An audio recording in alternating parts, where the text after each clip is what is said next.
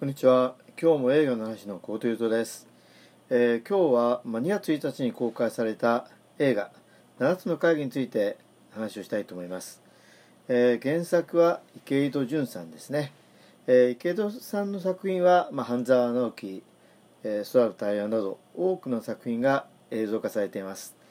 池井戸作品さんは、ま、企業小説、サラリーマン小説、あるいは、ま、経済小説といったジャンルに分類されるんじゃないかと思います。池江作に出てくる主人公も含めてまあ私の印象では必ずしも善人ではありません、まあ、しかし企業の中で少しでも人間らしく生きたいと願い、まあ、苦闘する姿に、まあ、共感する人は多いかなと思います。今回の映画、えー、私も、えー、原作を読みましたがあらすじを少しお話ししています。え野村萬斎さんが演じる東京県電営業一課係長万年係長ということになっていますが、えー、安住、えー、民夫、まあ、通称八角がこの映画の主人公ですね、えー、彼はかつてはトップセールスマンでしたけれども今はぐうたら社員と、えーまあ、何しているかわからないようなですね何を考えて分かるようなぐうたら社員という存在、まあ、そのぐうたら社員の八角が上司であるえー、片岡愛之助さんが演じる、えーえー、板戸をパワハラで訴えたというところから物語は始まります、会社は優秀営業マンである板戸をかばうかと思いきや、えー、移動処分が、下されると。板戸に代わって営業一課の係長になったのか、及川光弘さんが演じます、原島という、えーまあ、その前営業二課の係長あ課長さんで、まあ、ちょっとなかなか営業成績が良くなくてですね、あのえ冒頭の会議の場面でですね、まあ厳しく出世されるという役を演じていた、え原島が営業一課の係長課長になるということですね。まあ、このパワハラ騒動をに端を発して、えーまあ、隠されていた謎会社の謎がですね、え、社員の人生や会社そのものの存在を揺るがし始めていくと。いうのが、まあ、あらすじと言っていいかと思いますが、まあ、見た感想をですね一言で言うと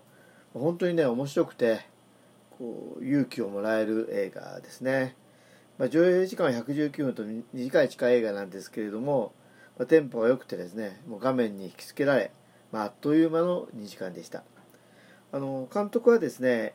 2018年えー、阿部寛さんが出ていたですね「新参者の」えー、という映画のシリーズ「えー、井上の幕が降りる時」あるいはあ2008年の「私は会になりたい」を取られた、えー、福沢克夫さんですね、まあ、出演は、えー、八爪功さん、えー、春風亭昇太さんあるいは香川照之さん、えー、オリエンタルラジオ藤森慎吾さん、まあ、木下ほうかさん、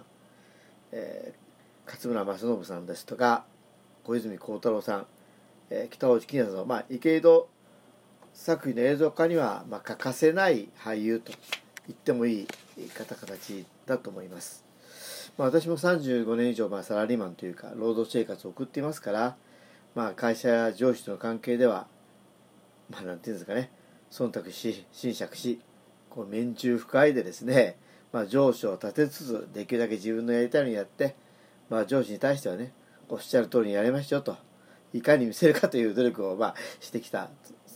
え、つもりとかしてきたわけですが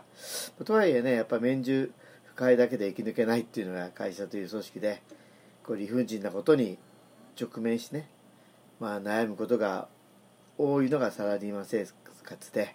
まあ、ストレスもたまるものだと思います。まあ、そのストレスを生じという形で、まあ、一位の流入を下げるものじゃないか一位の的なね、流飲を下げるものでしかないかもしれませんけれど、まあ、痛快な思いにさせてくれるのが、えー、この池戸作品の特徴でこれが多くの人に受けられる理由ではないかなというふうに思います、えー、今回の7つの会議も、まあ、理不尽な組織の中で少しでも人間らしく生きたいと考えている、まあ、労働者に対する、まあ、エールであるかもしれませんね、まあ、今労働者という言葉を使いましたけれど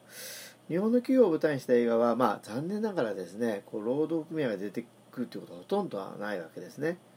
まあ、映画の中でも、まあ、感じよくない私をクビにするとは労働組合は黙っていないというふうにこの、えー、八角さんが言ってたんじゃないかと思いますがそういう言葉は出てきますけれども実際がの労働組合がかかるということはまあ一切出てこないというのもね今の日本の企業社会の実態を反映していると言えるかと思います。えー、ということで、え、今日は映画、えー「7つの会議」を紹介いたしました。えー、復帰されたばかりです。あの前回あのご紹介したマスカレードホテルともにですね今見ておいて損はない日本映画だと思いますそれではお聴きいただきありがとうございました次回もよろしくお願いいたします、えー、小本雄三でした